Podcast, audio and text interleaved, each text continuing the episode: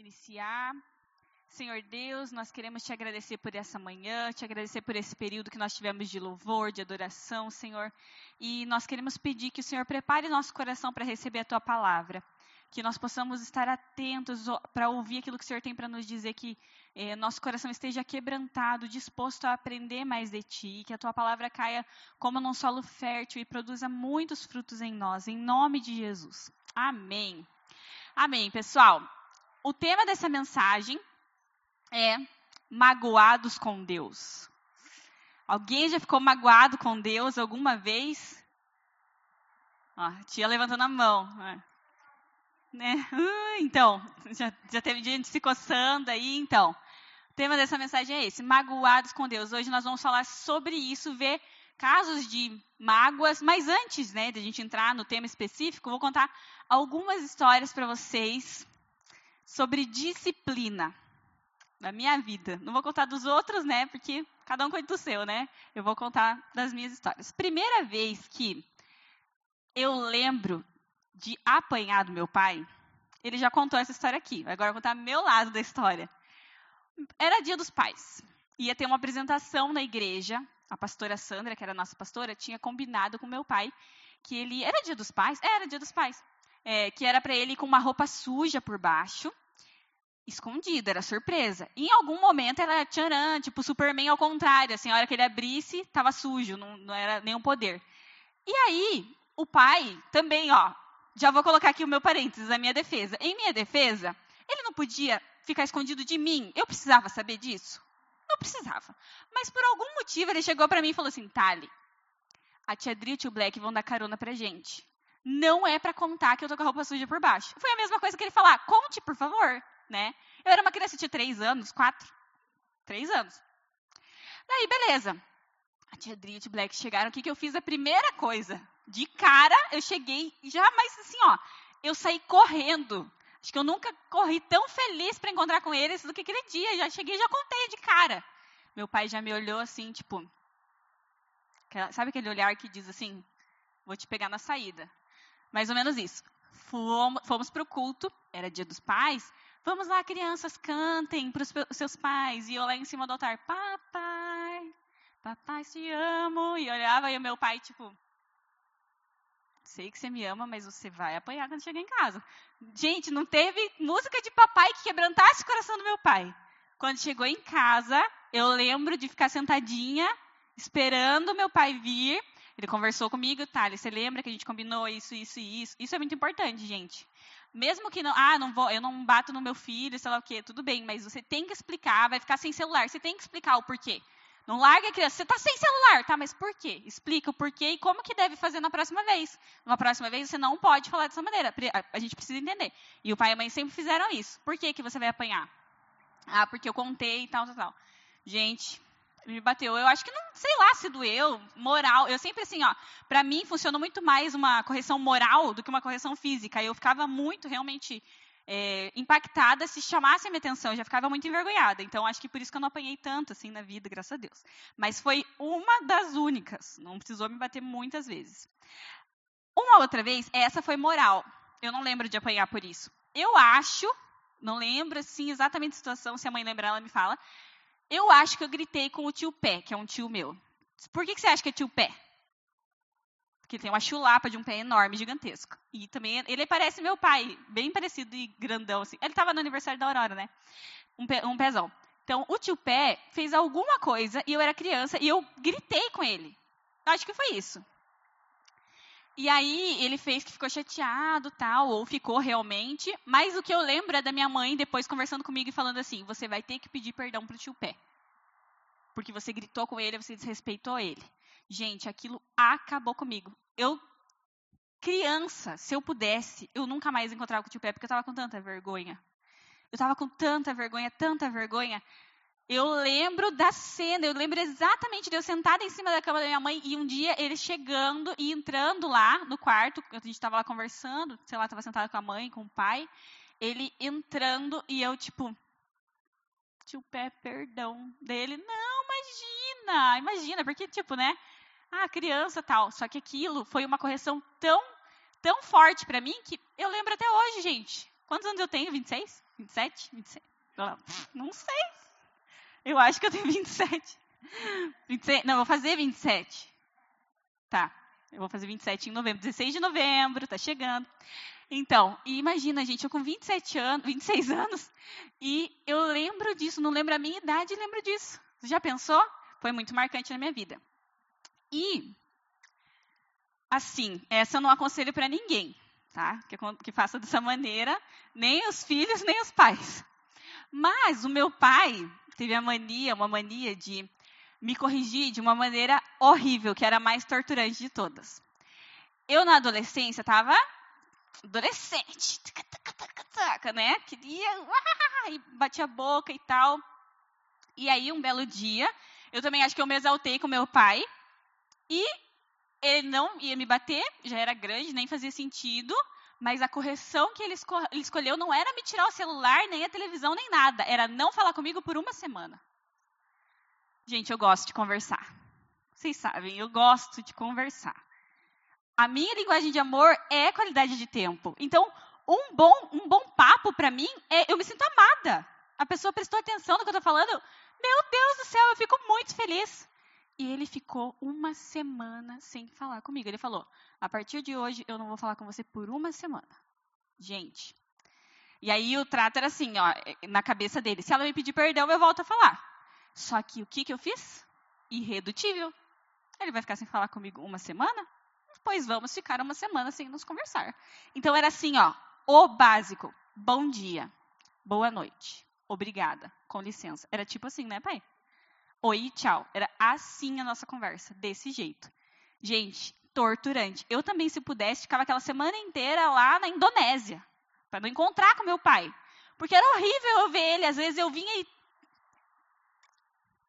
Tipo, queria, estava empolgada para contar alguma coisa e não podia, porque eu não podia falar com ele. Ai, que ódio. E aí eu lembro, deu assim, ó, deu uma semana, ele estava indo me levar na escola. Daí ele, como se abrisse, assim, apertasse um botão. Então, Thalita, hoje faz uma semana que a gente está sem conversar. Eu fiquei muito decepcionada, esperava que você tivesse me pedido perdão durante essa semana, você fez errado, tá, tá, tá pedir perdão tal, daquele jeito, ainda meio contrariada, né? Meio contrariada. Eu falei, eu acho injusto, porque a Tainá vive brigando com o senhor, o senhor não fica uma semana sem falar com ela? Por que comigo é desse jeito? Mas é que ele queria me torturar. Não façam isso com seus filhos, tá, gente? Beleza? Não façam dessa maneira. Mas, enfim, você com certeza já passou por alguma correção, uma disciplina, seja pai, mãe, professor, patrão, alguém de autoridade, geralmente, né? Não é alguém é, inferior, assim, que te chama atenção, geralmente. Mas alguém que está acima de você. E é tão vergonhoso quando é uma, uma disciplina, assim, principalmente quando você, de cara, se reconhece e fala: estava errado, o que eu fiz estava errado. Nossa, que vergonha. Não dá uma vergonha? Você não fica com vergonha? Eu fico com vergonha. Penso, puxa, eu podia ter feito de outra maneira. Refaz a história na cabeça e tudo mais. E é louco, mas pior ainda, ou mais vergonhoso ainda, é quando Deus nos disciplina. É quando Ele chama a nossa atenção, porque aí a gente fica muito constrangido. Eu fico muito constrangido e falo, nossa, que vergonha, como que eu fui fazer isso de novo? Ainda mais quando é um erro recorrente. Aí é pior ainda. Queria que abrir a Bíblia com vocês em Hebreus capítulo 12. Toda vez que é, eu passo por alguma disciplina, alguém me chama atenção, ou eu preciso é, chamar a atenção de alguém também, esse texto me vem muito à mente. Quando eu estou lendo a Bíblia e é, agora a gente estava lendo Provérbios esse mês, por exemplo, aparecia algum versículo sobre correção, sobre disciplina, eu já de cara me lembrava desse texto. Então, Hebreus. Nossa, fui bem longe agora. Aqui. Hebreus capítulo 12, versículo 4. Então diz assim: ó. Na luta contra o pecado, vocês ainda não resistiram até o ponto de derramar o próprio sangue. Vocês se esqueceram da palavra de ânimo que lhes dirigi como a filhos. Meu filho, não despreze a disciplina do Senhor, nem se magoe com a sua repreensão, pois o Senhor disciplina a quem ama e castiga todo aquele a quem aceita como filho. Suportem as dificuldades recebendo-as como disciplina. Deus os trata como filhos. Ora, qual o filho que não é disciplinado por seu pai? Se vocês não são disciplinados e a disciplina é para todos os filhos, então vocês não são filhos legítimos, mas sim ilegítimos. Além disso, tínhamos pais humanos que nos disciplinavam e nós os respeitávamos. Quanto mais devemos submeter-nos submeter ao Pai dos Espíritos para assim vivermos. Nossos pais nos disciplinavam por curto período, segundo lhes parecia melhor. Mas Deus nos disciplina para o nosso bem, para que participemos da sua santidade. Nenhuma disciplina parece ser motivo de alegria no momento, mas sim de tristeza. Mais tarde, porém, produz fruto de justiça e paz para aqueles que por ela foram exercitados. Então, olha que coisa mais linda. A palavra em outro, outro lugar fala que é, aquele que dá frutos, o Senhor poda. Então, vamos pensar que se você é um filho amado, e você é, Deus é seu pai, e você é uma árvore que produz fruto, então quer dizer que constantemente você vai ser podado porque Deus quer que você produza mais frutos. Deu aquela estação, você produziu tudo que você podia, agora para a próxima, então a gente vai ter que cortar mais algumas né, arestas aí, aparar algumas arestas, para que na próxima você possa mais uma vez frutificar. E assim funciona a disciplina. E é, ela precisa, no primeiro momento, como a palavra fala, a gente fica, nossa, chateado, envergonhado e às vezes até contrariado e falando, mas eu acho que eu não estava tão errado assim. Mas depois nós vemos os frutos, depois nós aprendemos. Hoje eu vejo o quanto foi importante, por exemplo, a minha mãe me fazer pedir perdão para o meu tio. Aquilo ficou marcado na minha vida.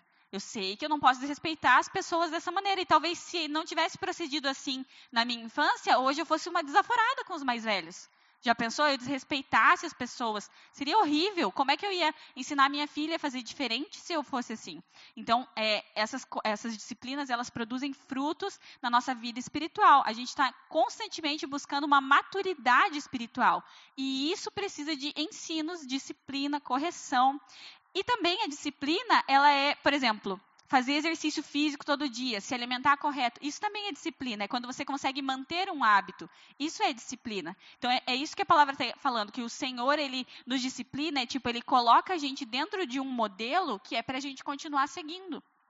E aí, gente, eu quero falar com vocês sobre um rei, um rei chamado Asa.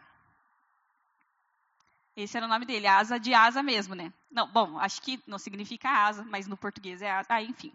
O nome dele era Asa, e ele era um bom rei.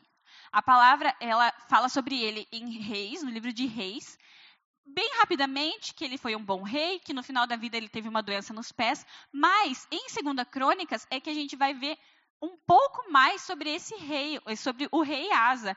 E ele era realmente um rei bom, é, ao ponto de destruir altares idólatras, levar o povo para o Senhor novamente, lembrar qual era a aliança com Deus, buscava o Senhor. Em momentos de guerra, ele falava com o Senhor.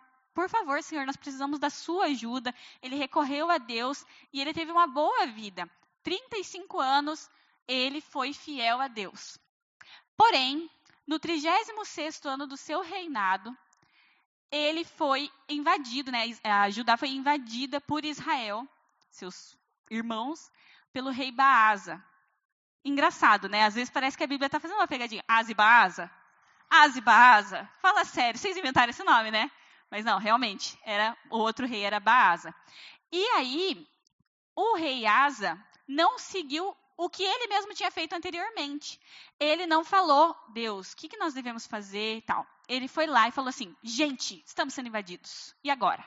Vamos pegar os tesouros do templo, tudo que a gente tiver de tesouro, meus tesouros pessoais, e a gente vai buscar a ajuda de Ben Haddad, que era o rei da Síria. É, o rei da Síria. E aí ele vai nos socorrer. E foi o que ele fez, dito e feito. Foi lá, o Ben Haddad ajudou ele, fez uns, muros lá e tal. Só que aí vem um profeta para falar com Asa. E aí eu quero que você abra comigo a sua Bíblia em 2 Crônicas, capítulo 16. 2 Crônicas, capítulo 16. Aqui. Hum. Aqui. Então, 2 Crônicas, capítulo 16, versículo 7, diz assim: Naquela época, o vidente Anani foi dizer a Asa, rei de Judá: por você ter pedido ajuda ao rei da Síria e não ao Senhor, ao seu Deus, o exército do rei da Síria escapou de suas mãos. Por acaso os etíopes e os líbios não eram um exército poderoso, com uma grande multidão de carros e cavalos? Contudo, quando você pediu ajuda ao Senhor, ele os entregou em suas mãos. Pois os olhos do Senhor estão atentos sobre toda a terra, para fortalecer aqueles que lhe dedicam totalmente o coração. Nisso você cometeu uma loucura. De agora em diante terá que enfrentar guerras. E aí, gente, olha o versículo 10. Asa irritou-se contra o vidente por causa disso. Ficou tão indignado que mandou prendê-lo. Gente, o vidente, o profeta, nessa época, o profeta também era chamado de vidente. Ele foi lá e ele trouxe uma repreensão da parte de Deus para Asa. Ó, você não buscou o Senhor, você buscou a ajuda da Síria e por, por causa disso agora você vai começar a enfrentar guerras. Essa é a sua correção. Tava tudo bem, tava tudo em paz, agora já era. E aí, o que, que ele fez? Mandou prender o profeta. Como assim? Você vai vir falar contra mim? Eu sou o rei. Como assim você vai chamar minha atenção? Onde já se viu uma coisa dessa? E ele ficou de cara. Só que ele não ficou apenas de cara com o profeta, porque ele sabia que aquele profeta não estava falando por si. Aquele profeta estava falando da parte de Deus. Asa reconhecia isso. Asa ficou magoado com Deus. Como assim? Eu que sou fiel, eu que sempre busquei a vontade de Deus, eu que destruí os postes ídolos, eu que levei o povo novamente para adorar o Senhor, esse Deus ingrato, veio aqui chamar minha atenção. Eu que fui bom, eu sou bom. Como assim? Ele veio me chamar a atenção. Ele ficou indignado. E aí, vamos ver ali no capítulo 16, versículo 12. No 39 ano de seu reinado, Asa foi atacado por uma doença nos pés. Embora uh, a sua doença fosse grave, não buscou a ajuda do Senhor, mas só dos médicos. Então, no 41º ano do seu reinado, Asa morreu e descansou com seus antepassados. Então, aqui conta que ele teve uma doença nos pés, a gente não sabe qual é, talvez o Levi saiba, brincadeira, isso aí não está escrito, né? Dá para fazer uma investigação. Mas é engraçado que a palavra ela deixa muito claro que Asa, ele não buscou o Senhor, só os médicos. Tem problema buscar os médicos? Nenhum problema. Inclusive é ótimo, é uma bênção, são bênçãos nas nossas, nas nossas, nas nossas vidas. Mas nós precisamos buscar ao Senhor. E Asa, ele não buscou ao Senhor de birra. Birra. Não é porque ele não acreditava que Deus é, não tinha poder para curá-lo. Ele sabia. Ele era fiel e temente a Deus. Ele conhecia a palavra. Ele conhecia os reis que vieram antes. Ele conhecia o rei Davi. Ele sabia de perto, ele conhecia de perto essas histórias. Ele não buscou a Deus por querer. Eu não vou mais buscar esse Deus ingrato, esse Deus injusto. A palavra deixa. Por que, que eles falam, ah, ele não buscou a Deus, só os médicos? É tipo assim, ah, vocês que me curem, se não curar também. Eu não vou buscar esse Deus. Esse Deus que, é, que não, não cuida de mim. E aí eu te pergunto, como você reage quando Deus te corrige? Quando ele vem e coloca uma placa de um não bem grandão na tua frente? Você está orando, você fez jejum, você bateu na porta, você buscou. Falaram que era para você fazer sete dias de só na água. Você fez. Vira de ponta cabeça. Você fez tudo. E Deus vem e fala: não. Uh -uh. E aí? Como você reage? Como você se sente? no íntimo do seu ser como você se sente. Porque sabe, gente, às vezes a gente por fora bela viola e por dentro pão bolorento. A gente está por fora bem feliz e sorridente. Não, tá tudo bem. Deus está no controle de todas as coisas. Mas por dentro, se desse para ouvir tudo que está guardado dentro da caixinha das palavras engolidas, as pessoas iam se espantar. Será que você ia ser excomungado da igreja se você falasse tudo que está aí dentro? Só que Deus sonda os nossos corações. Ele sabe o que está aí dentro dessa caixinha. Ele sabe as palavras não ditas. E ele sabe o que você realmente sente. O que é verdade dentro de você. Que ódio de Deus. Que ódio de Deus. Ele é um injusto. Deus é um ingrato. Por que, que ele faz isso com todo mundo e comigo não? A minha bênção não chega, a minha hora não chega. Tal pessoa é ruim. Eu sou bom. Eu oferto, eu dizimo e eu não colho.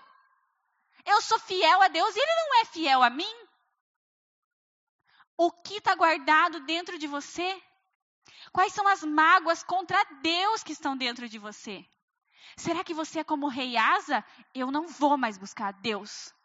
Ou ainda, eu até vou, eu até vou na igreja, eu até vou levantar minha mão, mas eu não acredito mais. Não acredito mais. Você quer saber? Eu não ponho minha mão no fogo por Deus, não. Ele não faz. Não, falam que é para a gente crer, mas pensando bem, se eu posso te dar um conselho, não creia tanto assim de todo o coração, você vai se magoar. É isso que você sente? É isso que está no teu coração?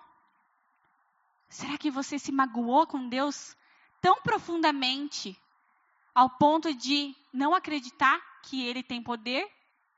Ao ponto de não acreditar que Ele é um Pai amoroso que disciplina a quem ama? Nós precisamos mudar a nossa mentalidade. A gente vive a nossa vida e talvez por por termos sido criados dessa maneira, por, por a gente ter aprendido na escola bíblica dominical é, verdades da palavra. Por exemplo, que Deus é fiel, que Ele é justo, que Ele é bom, que Ele nos abençoa, que Ele nos recompensa. Isso tudo é verdade. Que Ele traz cura, que Ele liberta, que Ele faz prosperar. Isso tudo é verdade.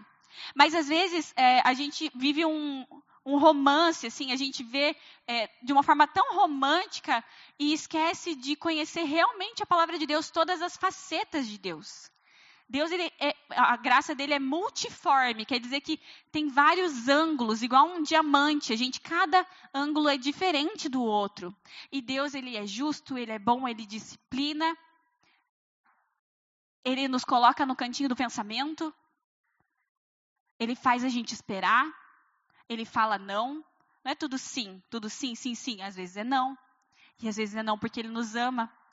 E sabe, gente, é, a gente acha que precisa ser recompensado por Deus. A gente acha, no fundo do nosso coração, às vezes, e eu falo por mim, por várias vezes, várias vezes, Deus, mas, poxa vida, o Senhor conhece o que eu faço, o Senhor sabe quem eu sou, o Senhor sabe que eu te busco, o Senhor sabe que eu te amo de verdade, que eu me entrego de verdade. Quantas vezes eu já não fui orar e falei, poxa Deus, eu não estou te entendendo.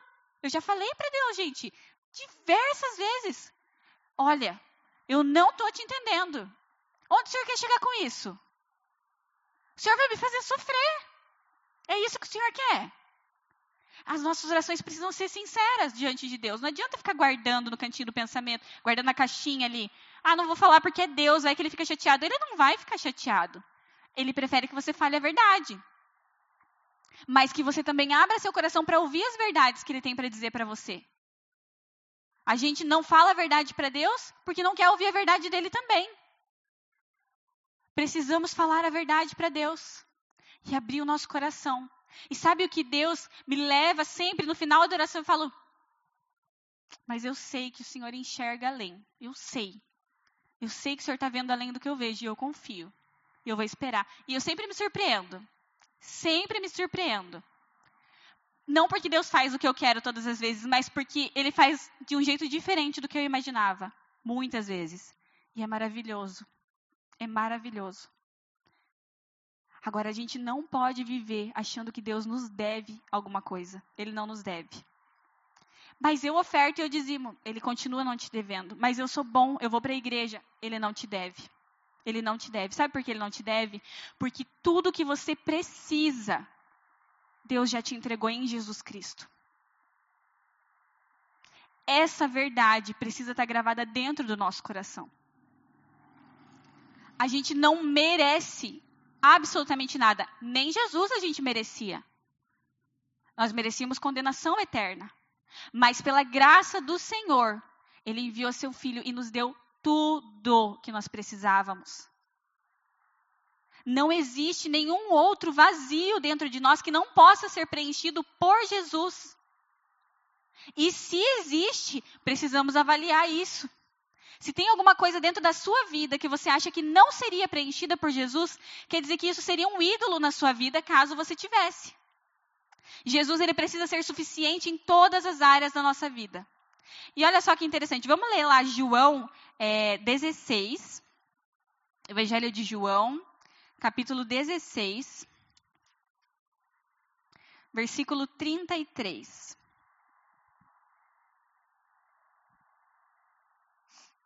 João 16, 33 diz assim: Eu lhes disse essas coisas para que em mim vocês tenham paz.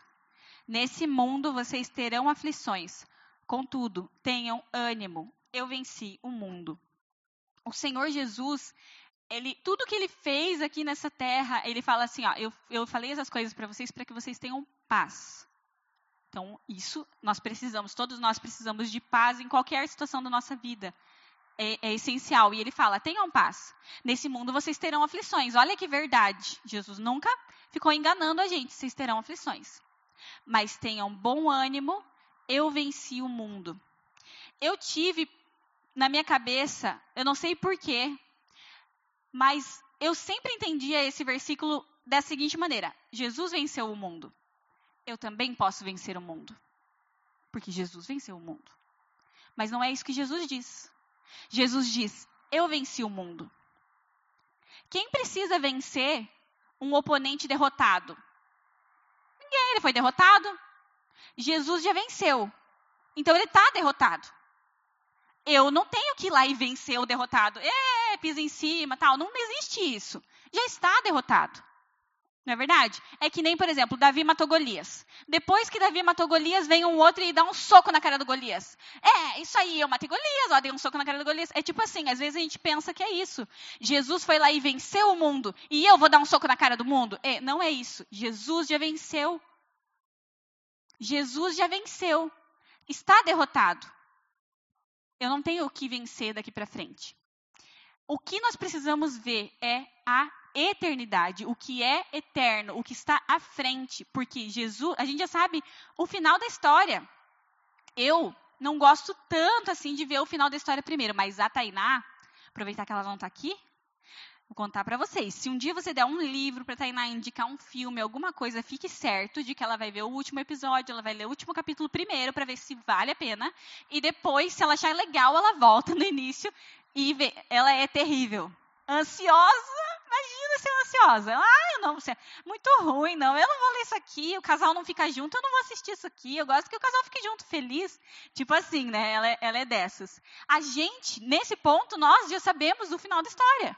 A gente já sabe que Jesus é vitorioso. Ele, antes mesmo dele morrer, ele já disse assim: Eu venci o mundo. Ele já sabia o que estava por vir. Ele já sabia que seria vitorioso e ele é. E é nisso que nós devemos nos apegar. Jesus ele fala: vocês terão aflições, vocês terão aflições, mas quando vocês tiverem aflições, vocês lembrem que eu já sou vitorioso sobre elas. Eu já sou vitorioso. Isso precisa vir à nossa memória. Por isso que a palavra fala, tenho que trazer a memória que me dá esperança. No momento de tribulação, no momento de aflição, ao invés de eu ficar magoado com Deus, eu tenho que me lembrar que Ele já me deu tudo o que eu precisava. Por que eu vou ficar magoado com Deus? Por que eu vou ficar ofendido se tudo que eu precisava Ele deu e muito mais? Ele continua me abençoando, eu continuo acordando toda manhã e recebendo misericórdia de Deus sobre a minha vida. Ele continua fazendo além do que eu precisava, todos os dias. Jesus já venceu. Essa aflição que eu estou passando, Jesus já venceu ele já venceu. E isso precisa ser o antídoto contra a mentira, contra a mágoa. Para que a gente não vire igual o rei Asa, amargurados, azedos, sabe? Aquela cara feia de pessoa azeda. Ai, não tenho prazer na vida. Ai, não acredito em nada.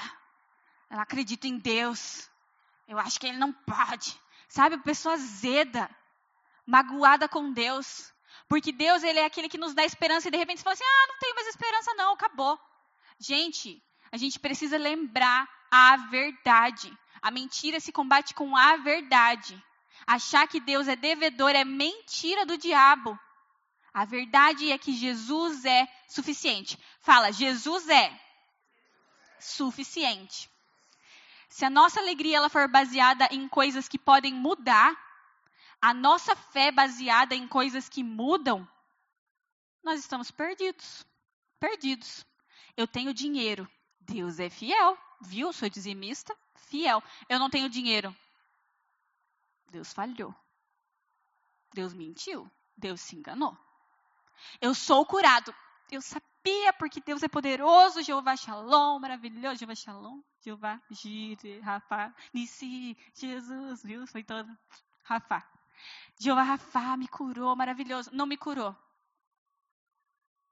Sabia que não seria dessa vez. Sabia que não seria assim, pensando bem.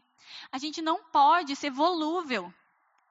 A gente não pode basear a nossa fé e a nossa esperança e a nossa alegria naquilo que Deus vai nos dar ou vai deixar de nos dar. A nossa esperança precisa estar num firme fundamento, sólido, inabalável. Vem vento, vem tempestade, vem tribulação, vem crise, vem perseguição, e eu continuo firme, porque eu não estou me baseando naquilo que eu tenho, posso ter, posso receber ou não. Queria ler com vocês Tiago, é, capítulo 1. Olha, vou dar uma dica para quem é falador igual eu. Eu já recebi uns toques e tô, estou tentando, né? Falar mais devagar. Não, talvez, se eu ainda estou falando rápido, pensem que eu estaria falando mais rápido. Porque eu estou me controlando, eu prometo para vocês. Mas, enfim, fora falar rápido, eu gosto de falar bastante. E o livro de Tiago é maravilhoso para quem fala demais. Igual eu. Se você é uma pessoa faladora, leia Tiago 3 e saia espancado. Tiago 1, versículo 17, diz assim: Toda boa dádiva e todo dom perfeito vem do alto, descendo do Pai das luzes, que não muda como sombras inconstantes. Eu gosto também, acho que é na NA que ele fala assim, não, não muda e não tem sombra de variações. Alguma coisa assim, nem sombra, é tipo assim, ele não muda e nem passa perto de mudar toda boa dádiva vem do Pai das luzes, que não muda. E se ele é bom, e se tudo que é bom que existe no mundo e fora do mundo, e no universo e no espaço sideral, é, vem de Deus e ele não muda, é nele que eu preciso basear a minha fé e a minha esperança. Naquele que não muda, ele não balança, ele não é instável igual a bolsa. Ele não é que nem a nossa saúde, vulnerável. Ele não é assim, ele é firme e é nele que nós precisamos nos basear. Um povo volúvel morre no deserto. Foi o que nós vimos com o povo de Israel quando eles saíram lá do Egito. Eles dependiam de comida. Eu quero comer, eu quero comer, me faça comer, me dê comida, Moisés, comida, preciso de comida, comida. Recebe o maná todas as manhãs.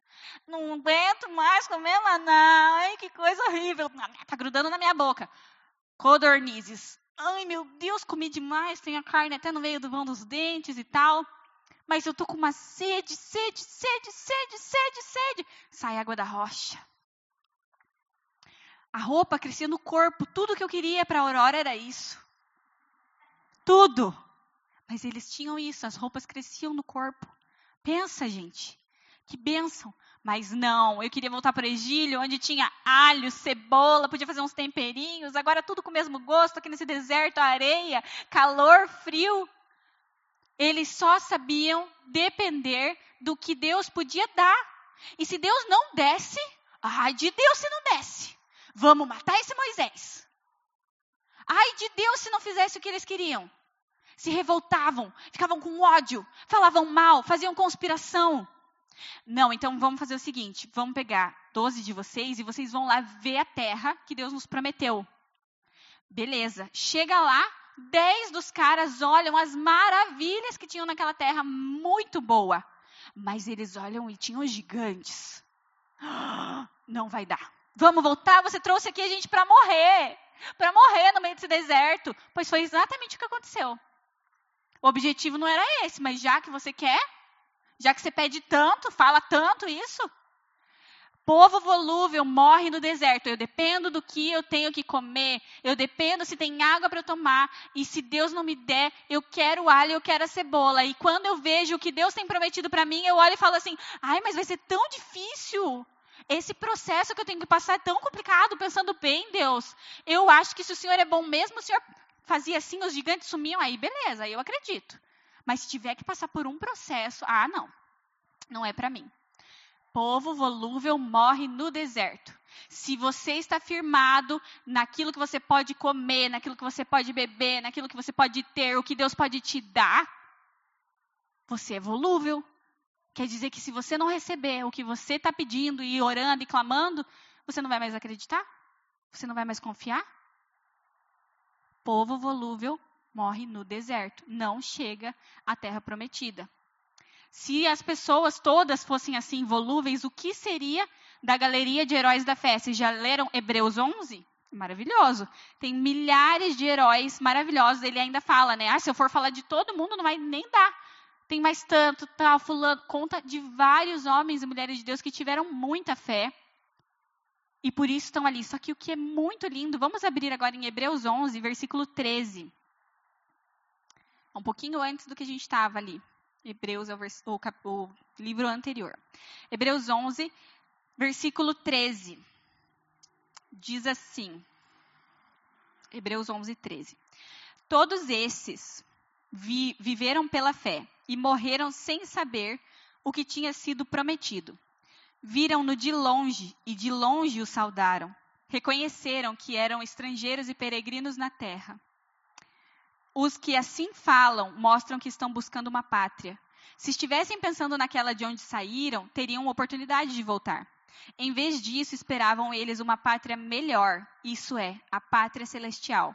Por esta razão, Deus não se envergonha de ser chamado o Deus deles e lhes preparou uma cidade. Que coisa mais incrível! Depois de falar sobre tantos homens e mulheres que tiveram fé, Aí você fala, ah, mas eles receberam tudo. Olha o que a palavra diz. Eles viveram pela fé e morreram sem receber o que tinha sido prometido. Viram de longe e de longe o saudaram. Sabe por quê? Porque Abraão e Sara, apesar de eles terem recebido a promessa de uma grande família, de muitos filhos, o que eles realmente aguardavam era uma pátria celestial. Eles viram de longe, eles saudaram, reconheceram que eram estrangeiros e peregrinos nessa terra. E eles acreditaram. A fé de Abraão e de Sara não estava em se Deus podia dar um filho para eles. A fé de Abraão e de Sara estava fundamentada lá na frente. Se Deus poderia e poderia dar uma pátria celestial melhor do que essa.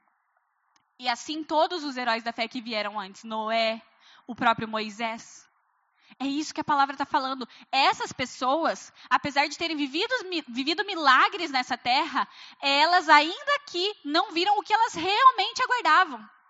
O que elas realmente esperavam. Uma pátria celestial. E Deus não se envergonha de ser chamado o Deus deles. E lhes preparou uma cidade eterna. A mesma coisa precisa acontecer conosco. Deus ele pode e vai fazer milagres na nossa vida. Deus ele pode e ele vai cumprir o que ele prometeu para essa terra, para essa igreja, para esse tempo, para sua família, para sua casa. Mas a tua fé não tem que estar baseada nisso que ele tem para te entregar aqui. A nossa fé precisa estar baseada naquilo que está à frente. Aquilo que nós vemos à frente, a pátria celestial. É lá que precisa estar a nossa fé. Aquilo lá não muda. Jesus conquistou para nós o passaporte para isso. Foi para isso que ele veio. É nisso que a nossa fé precisa estar fundamentada. É aí que precisa vir a nossa alegria, a nossa celebração, e não naquilo que é passageiro. E por fim, por último, semana passada, quem estava, acho que foi no culto da manhã, que o pastor falou sobre a armadura de Deus, né? E um item da armadura é o capacete da salvação. Para que, que serve o capacete? Proteger a nossa mente. Agora é interessante ser o capacete da salvação. Podia ser o capacete da fé, mas não, é o escudo da fé. Podia ser o capacete da bondade, mas não é. É o capacete da salvação. pense, imagine que esse capacete, ele além de te proteger, proteger a sua mente, ele é um filtro. Tudo o que vier à sua mente, você precisa passar por esse filtro da salvação. A salvação, ela nos protege, ela protege a nossa mente de ficar pensando bobagem. Quando eu me lembro que eu sou salvo, que eu fui salvo, que Jesus já venceu, eu vejo o quanto as coisas são efêmeras, o quanto as coisas são passageiras. Nós precisamos passar por esse filtro. Ah, mas tal coisa não aconteceu. Mas, mesmo assim, eu sou salvo em Cristo Jesus. Independente disso, a minha salvação está garantida no Senhor o capacete da salvação, ele protege a minha mente de ficar pensando bobagem. Porque eu lembro constantemente quem eu sou, que eu sou salvo, eu sou salvo em Cristo Jesus. Eu sou salvo em Cristo Jesus e é por isso que eu vivo. Sabe, a nossa, a, nossa vida precisa partir do capacete da salvação. Eu não vivo como um qualquer, eu vivo como alguém que foi salvo.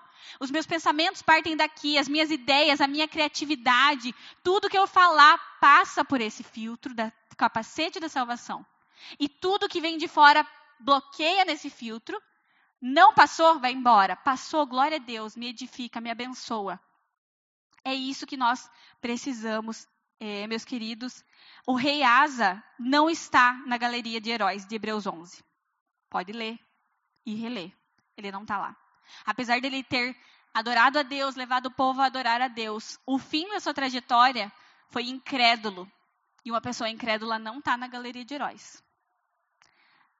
Ele não olhou lá para a pátria celestial. Ele falou: Deus não está me abençoando aqui. Ele não fez como eu queria, desse jeito aqui, igualzinho eu queria, igual eu planejei. E ele não está lá. Mas sabe quem está lá? Eu não estou ainda, mas quando eu morrer, procura. Vou estar tá lá. Procura lá, em nome de Jesus. E por último, ah, eu falei aquela hora por último e agora que é por último de verdade. Filipenses 2:5. Filipenses 2:5. Ó, vou dar uma dica. Quando você for pregar, não venha com uma blusa que não respira. Faz pizzas. Nem clara. Preto. Preto é ótimo, nunca aparece. Faz pizzas, não vai aparecer. Filipenses 2:5. Seja a atitude de vocês a mesma de Cristo Jesus, que, embora sendo Deus, não considerou que o ser igual a Deus era algo que deveria apegar-se, mas esvaziou-se a si mesmo, vindo a ser servo, tornando-se semelhante aos homens e sendo encontrado em forma humana. Humilhou-se a si mesmo e foi obediente até a morte e morte de cruz. Por isso, Deus o exaltou à mais alta posição e lhe deu o nome que está acima de todo nome, para que ao nome de Jesus se dobre todo o joelho nos céus, na terra e debaixo da terra. E toda língua confesse que Jesus Cristo é o Senhor, para a glória de Deus Pai. Jesus não considerou que o ser igual a Deus era algo que ele deveria se apegar. Jesus, ele foi se humilhando à mais baixa posição possível. E até a morte, e morte de cruz, tenham o mesmo modo de pensar. Eu não mereço nada. Eu não mereço nada. Quem sou eu? Eu não sou ninguém. A famosa Zé ninguém. Ou Joana ninguém. Maria ninguém. Maria, José, Maria. Maria ninguém. Não sou ninguém. E eu, mesmo não sendo ninguém, eu preciso ser o ninguém do ninguém do ninguém. Do ninguém.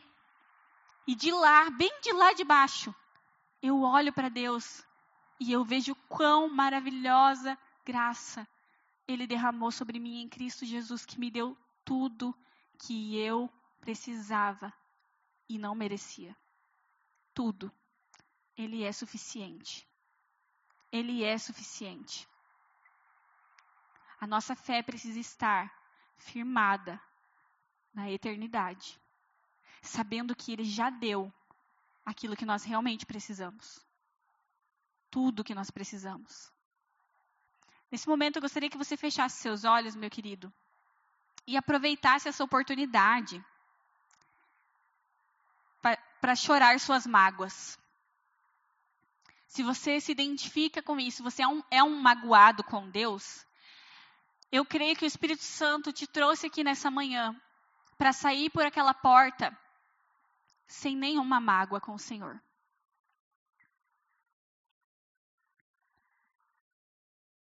Eu realmente acredito que o Senhor te trouxe aqui para te fazer livre dessa prisão de mágoa, que traz amargura, que traz ira, que tira paz, que tira alegria, tira o brilho de viver, tira o motivo. O Senhor te trouxe aqui nessa manhã para ser livre, você vai sair leve. Mas para isso, você precisa ser sincero dizer: Deus, eu sou essa pessoa. Eu sou um magoado com Deus. Eu me magoei com o Senhor por causa disso, por causa disso. Fale para Ele, fale a verdade do teu coração, Ele te conhece. Um coração quebrantado e contrito, Deus não desprezará. Permita que o Espírito Santo quebrante seu coração nesse momento, quebrante seu coração, que ele amoleça, ouça a voz do Senhor te respondendo. O que o Senhor te responde? Presta atenção nisso, querido. Fala tudo o que você precisa diante do Senhor. Mas depois, fique em silêncio e escuta o que o Senhor tem para te falar. Quais são as verdades do coração de Deus que Ele tem para declarar a você nesse momento?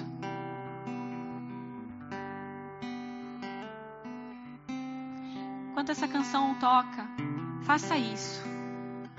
Permita que sua mente santificada, filtrada pelo capacete da salvação, escute a voz de Deus falando o que você deve fazer. Eu tenho certeza que o Senhor está de braços abertos, mesmo que seja para ouvir tantas coisas que você pensou que não era correto falar para Ele. Ainda assim, Ele está de braços abertos e Ele quer ouvir. Fale agora, querido.